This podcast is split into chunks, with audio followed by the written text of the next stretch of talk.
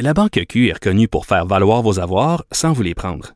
Mais quand vous pensez à votre premier compte bancaire, tu sais, dans le temps à l'école, vous faisiez vos dépôts avec vos scènes dans la petite enveloppe. Hmm, C'était bien beau. Mais avec le temps, à ce compte-là vous a coûté des milliers de dollars en frais, puis vous ne faites pas une scène d'intérêt.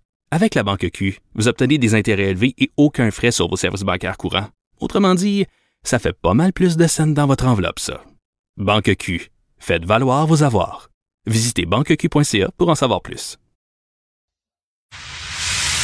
Alexandre Morin-Villouellette.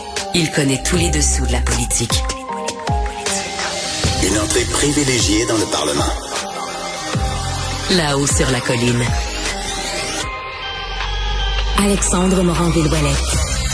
Bonjour et bienvenue à Cube Radio. Alexandre Moranville, toujours en remplacement d'Antoine Robitaille, qui, je le rappelle, va revenir vous bercer les oreilles de sa douce voix vendredi, qui s'en vient. Sinon, en attendant, grosse journée sur la colline, énorme commission parlementaire pour entendre, entre autres, les acteurs du milieu du sport, particulièrement celui du hockey, pour évidemment, là, faire la lumière un peu sur la violence dans les sports depuis qu'on a appris ces initiations absolument barbares qui ont eu lieu entre autres, là, comprend-on maintenant en Ontario, maintenant que la LHJMQ aujourd'hui, la Ligue de junior majeur du Québec s'est dissociée un tout petit peu de ces allégations qui ne les concerneraient pas.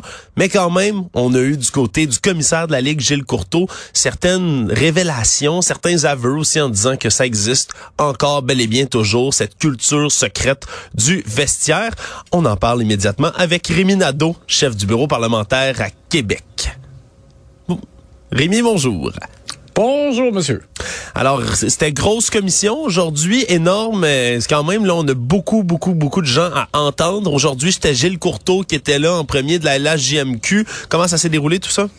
Ouais, je dirais que c'est ça ce qui, ce qui, euh, oui, dis-je bien, ce qui a retenu l'attention, euh, parce que euh, c'est une commission importante, mais elle est quand même courte, c'est-à-dire que c'est une journée, à moins vraiment que la demande de Vincent Marissal là, soit acceptée et que l'on prolonge, là, mais en théorie, c'est une seule journée. Et le commissaire de la Ligue d'hockey junior majeur du Québec, Gilles Courteau, était attendu, je dirais, assez de pied ferme. et ce qu'il a admis, ben, t'en as fait mention, c'est que il a parlé comme d'une loi du silence qui règne encore euh, trop souvent dans la chambre des joueurs, a-t-il dit. Euh, il a expliqué que euh, une équipe ce sont ces mots, c'est un groupe fermé où chacun doit mériter sa place et démontrer sa valeur. Donc, il y a, une, comme une culture orientée vers la recherche de la victoire et il l'a dit, là, que ça entraîne, disons, certaines choses et qu'il y a une certaine loi du silence. Donc, c'est sûr que ça, c'est là où il est allé pour les admissions. Et maintenant, pour ce qui est des mesures pour changer ça, euh, il a parlé d'une consultation qui va se dérouler, donc une espèce de démarche euh, qui euh, va se faire auprès des joueurs, du personnel des équipes. Ils veulent identifier donc certaines problématiques et par la suite identifier des pistes d'intervention. Donc, il dit qu'avec Sportaid, euh, ils vont élaborer un plan d'action et il y aura comme un code du vestiaire qui dicterait le comportement euh, attendu. Et euh, après, en, point de presse, là, ben, ou en scrum, comme on dit en, en bon français, après son passage devant la commission parlementaire, il a même été jusqu'à dire là, que si des joueurs, par exemple, ou des, des dirigeants euh, contrevenaient au, code, qui n'est pas encore établi, là, euh, il y aurait des sanctions, que ça pourrait aller comme jusqu'à l'expulsion. Alors c'est sûr que là, c'est à voir. Mais moi, je suis d'accord avec Vincent Marissal qui a montré un peu de scepticisme parce qu'il disait comment ça se fait qu'on a attendu d'être convoqué en commission parlementaire devant les assemblées de les élus de l'Assemblée nationale pour euh, commencer à bouger, annoncer qu'on va commencer à bouger. Alors moi aussi là, je trouve ça un peu étrange, mais en tout cas, euh, il y avait des bonnes intentions là dans ce qui a été euh, annoncé aujourd'hui. Ouais, en même temps, c'est le genre de sujet sur lequel ça prend un électrochoc, j'ai l'impression là vraiment pour venir chercher l'opinion publique parce que on s'entend, des débordements, ça existe. Puis là, clairement, c'est plus que des débordements. Là, ce qu'on entend du côté de la Ligue d'hockey de l'Ontario, les allégations qui ont été ramenées là, dans, le, dans le reportage du 13 février dernier, là, on parle de torture, on parle d'agression sexuelle. C'est vraiment complètement déjanté. Mais hors de ça, on a parlé aujourd'hui du côté de, de Gilles Courteau d'arrêter les initiations purement et simplement je pense que, comme on a entendu des témoignages terribles sur les initiations, c'est considéré comme un phénomène absolument barbare, horrible, dégradant. Mais c'est pas toujours ça. Moi, j'ai l'impression peut-être qu'on ratisse un peu large quand on va, quand tente d'aller chercher tout ça. Pour avoir déjà joué au hockey moi-même, la, la culture du vestiaire, là, ça a beaucoup de termes connotés négativement autour, puis avec raison pour toutes sortes de choses, mais on quand même, on, pourrait ratisser un peu plus large, peut-être un peu trop large en voulant plaire aux parlementaires qui posent des questions. Mais en tout cas, je suis certaine, c'est qu'en théorie là, elles sont comme déjà interdites les initiations. Et là, et, on entend par là, les initiations dégradantes. C'est ce qu'on veut pas voir. Là. En théorie, ça n'existe pas, mais c'est sûr que c'est comme toléré. Tu sais, probablement que il y a des gens qui ont su des choses, mais euh, qui fermaient les yeux. Là. Tu sais, je parle, de, par exemple, d'entraîneurs ou de, ou de dirigeants d'équipe. Et là, c'est là, là tu sais, que ça prend un changement. Parce que sinon, sur le fond, moi, je pense aussi qu'une initiation, ça peut être possible, mais pas, pas une initiation dégradante, niaiseuse. Tu moi, je pense, dans le fond, là, le but de l'initiation, ça devrait être de faire en sorte d'accueillir les nouveaux et qu'ils se sentent vraiment comme... Euh, de faisant partie de ce de ce groupe-là. Là. On devrait au contraire trouver une façon, tu sais, de de même de, de, de, faire quelque chose de positif pour euh, augmenter les liens entre les joueurs, mais pas pas quelque chose de, de dégradant euh, et qu'on n'oserait pas raconter euh, ni à nos parents ni euh, sur la place publique. C'est ça qui est complètement euh, débile. Ouais, ça reste un rite de passage aussi, puis on en a dans la société, puis peut-être qu'on certains comme ça ont perdu un peu de leur, valeur, avec raison, encore une fois, oserais-je dire, parce que ça disons que ça n'a pas été chic chic dans bien des occasions, mais tu as raison absolument Rémi, il y a euh, y a tellement de moyens de valoriser des gens qui viennent se joindre à son groupe puis quitte c'est une épreuve là, faites-les faites-les faire un concours de hockey, faites, faites leur faire n'importe quoi qui qui va être une activité amusante, c'est peut-être même un peu périlleuse sans être dégradante il y a moyen d'organiser tout ça. En tout cas, c'était spécial de voir aujourd'hui là cette, cette commission être menée. Puis d'ailleurs, ça se poursuivait aujourd'hui. Il y avait d'autres gens qui sont entendus aussi. Je pense à Hockey Québec, euh, Réseau du sport étudiant aussi. Oui, Jocelyn Thibault euh, qui, euh, qui est passé. Et puis, dans les derniers instants, là, c'était les gens de McGill qui, au départ, voulaient pas venir, mais qui, sont venus.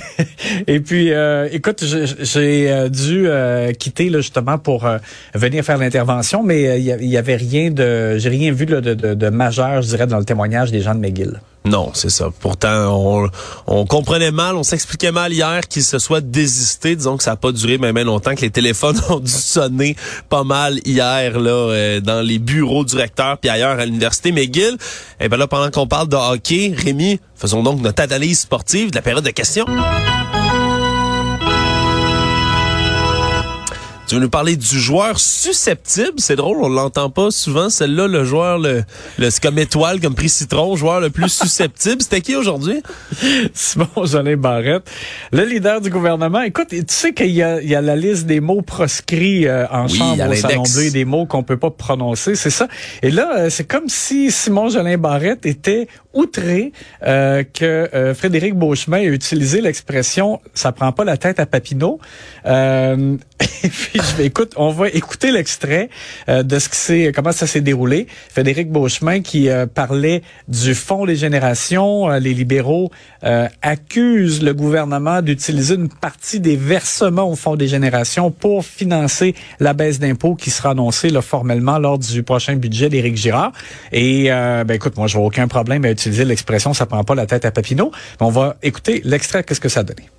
Ça prend pas la tête à Papineau pour comprendre que c'est rentable de continuer à placer cet argent pour nos jeunes. Monsieur le leader, une question de règlement, je vous prie. L'article 35, on prête des intentions, les propos sont blessants. Je comprends que c'est le service de recherche Parti libéral qui écrit la question, mais le député a une responsabilité quand il pose sa question, donc un peu... Bon, Monsieur le leader de l'opposition officielle, brièvement. Bah, brièvement, je l'invite à consulter son service de la recherche. C'est une image, Madame la Présidente, c'est une image.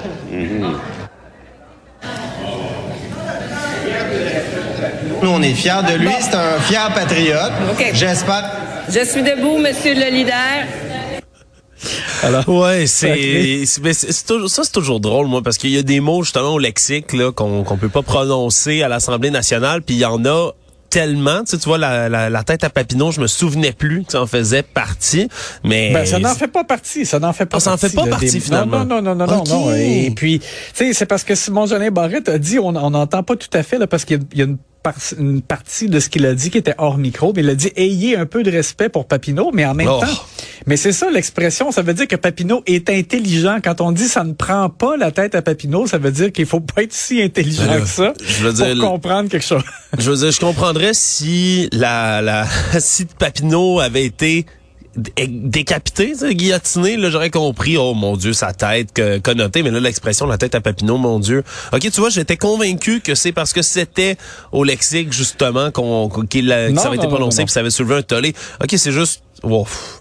Wow. C'est de la sensibilité. C'est pour ça que j'ai parlé donc de, du joueur susceptible. Et, et qu'est-ce que l'arbitre à ce moment-là, je, je, je, pense que c'est Madame la présidente qui, ouais, était, elle, qui était là à ce moment-là, qu'est-ce qu'elle en a pensé? Elle a laissé poursuivre là, bon. les échanges euh, par la suite. Et, et, je, et, je, dirais rapidement sur le fond, moi je trouve quand même assez équilibré l'approche du gouvernement pour l'utilisation du Fonds des générations, c'est-à-dire que euh, l'objectif du Fonds des générations, c'était de faire en sorte qu'on réduise le poids de la dette par rapport au PIB du Québec. Là, on voulait que ça excède pas 45 du PIB. C'est un objectif qui a été atteint plus vite que prévu. Et on le savait à partir du moment où c'était atteint. Euh, Girard, il y, a, il, y a, déjà ça, là, il me semble, c'est avant la pandémie. Là, il disait, euh, ben, il faudra voir après comment on utilise l'argent qu'on mettait là-dedans. Et puis, ils ont décidé, dans le fond, d'en prendre une partie pour euh, financer des baisses d'impôts, mais on continue quand même de faire des versements au Fonds des générations. Moi, je trouve que c'est quand même une approche plutôt équilibrée. Si on s'éloigne un peu de la, de la bisbée, de la discorde, il y avait aujourd'hui un moment qui a été beaucoup plus solennel, beaucoup plus émotif à l'Assemblée nationale. On a rendu un hommage à l'ex-ministre Nadine Giraud, qui est malheureusement décédée là, des d'un cancer du poumon récemment. Euh, ça, ça, disons que ça, ça rapplombait un peu tout le monde, tout ça? Oui, ben oui, ça, je dirais que ça unit tout le monde pour un moment euh, solennel. Et euh, donc deux extraits à vous présenter là-dessus. D'abord François Legault qui est allé, ben, qui a présenté le parcours de Madame Giraud euh, sur le plan professionnel, mais qui est allé aussi de un peu de confidence, tu sais, sur euh, les derniers moments de Madame Giraud qui continuait d'avoir des contacts avec l'équipe de la CAC euh, et qui s'inquiétait même pour pour eux. C'est ça qui est drôle, alors que c'est elle qui avait euh, de graves problèmes de santé. On va écouter François Legault de bonne humeur, euh, euh, malgré les difficultés. Me rappelle encore, même les dernières semaines avant qu'elle décède, elle nous écrivait, je vois la ministre du Tourisme, mais moi aussi, pour m'encourager. C'est comme si c'était nous autres qui avions besoin euh, d'encouragement. Donc, le, le 12 février, j'ai perdu une amie. On a perdu une amie. Puis je vais offrir mes plus sincères condoléances. Ben, d'abord à Alain, son conjoint, puis à tous ses proches, toute sa famille. Nadine, on va jamais t'oublier. Merci. Et j'ai trouvé aussi que Marc Tanguay a fait preuve de beaucoup d'élégance, donc le chef intérimaire du Parti libéral du Québec, chef donc de l'opposition officielle, et euh, qui euh, qui est allé euh, de son hommage aussi comme les autres chefs. Mais j'ai aimé le moment où Marc Tanguay a vraiment donné son appui particulièrement au caucus de la CAQ, donc très conscient que ça que ça fait évidemment très mal cette nouvelle-là aux députés euh, caquistes qui euh, côtoyaient évidemment, qui ont travaillé avec Nadine Giraud. Alors je vous fais entendre Marc Tanguay qui a été vraiment très gentilhomme à cet égard. Vous allez me permettre, Monsieur le Président, aussi de façon particulière, à offrir mes condoléances à mes collègues du caucus de la coalition Avenir Québec. Parce que je sais c'est quoi perdre un collègue. Quand on est dans un caucus, on est dans une famille politique. On mène des combats ensemble. On fait face à l'adversité. On passe à travers des moments de, de très grande joie, puis parfois de tristesse, mais on passe à travers l'adversité. C'est ce qui donne tout son sens à l'expression faire partie d'une famille politique. Alors à votre famille politique aussi, j'aimerais vous offrir mes plus sincères condoléances. Merci, Monsieur le Président. Ouais, très touchant. Il a vraiment, il a vraiment bien fait de prendre ces mots-là aussi. Puis ça, ça se sentait, ça se sentait pas euh, improvisé ou jeté sur un coin de table aussi. Là, c'est, de la belle classe, ça, de Marc Tanguay.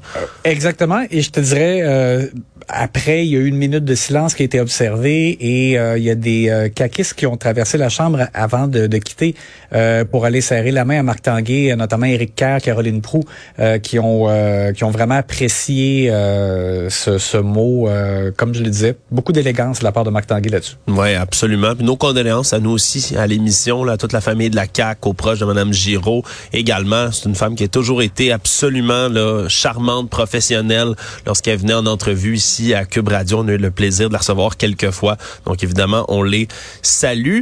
En terminant ensemble, Rémi, il y a un gros, gros, gros dossier là, qui s'enligne dans les prochains jours. François Legault qui va à Terre-Neuve pour renégocier quelque chose qui ressort des boules à une fois euh, toutes les toutes les quelques ben. années. Mais là, cette fois-ci, ça s'annonce plus corsé. Oui, ben c'est important qu'on ait euh, le renouvellement de l'entente avec euh, Terre-Neuve pour euh, l'énergie de Churchill Falls et François Legault donc va aller souper avec Andrew Fury demain jeudi. Il y aura par la suite une rencontre de travail plus formelle aussi vendredi. Donc Monsieur Legault qui va à Terre-Neuve et il a juste comme ouvert un petit peu son jeu, je dirais, de négociation aujourd'hui. dans le corridor au Parlement, il a mentionné que, dans le fond, le Québec serait prêt comme probablement donner des compensations financières avant l'échéance de 2041, en échange du fait qu'on continue d'avoir un, relatif bon prix, tu comprends, après 2041. Euh, ça serait une façon un peu de, de montrer euh, aux Terre-Neuviens là qu'on comprend là, qu'ils ont été désavantagés depuis euh, 1969 euh, là, par le vieux contrat, mais euh, qu'il y a moyen encore de faire comme de bonnes affaires ensemble et que ce soit gagnant-gagnant. Alors c'est sûr que ça, ça sera important. Ça, ça va pas se régler d'ici samedi, c'est clair, mais c'est le début euh, des discussions, des négociations euh, là-dessus. Oui, qu'on suivra bien sûr avec attention dans les prochains jours. Rémi Nadeau, chef du bureau parlementaire à Québec, merci d'avoir été là. On se reparle demain. Merci à demain.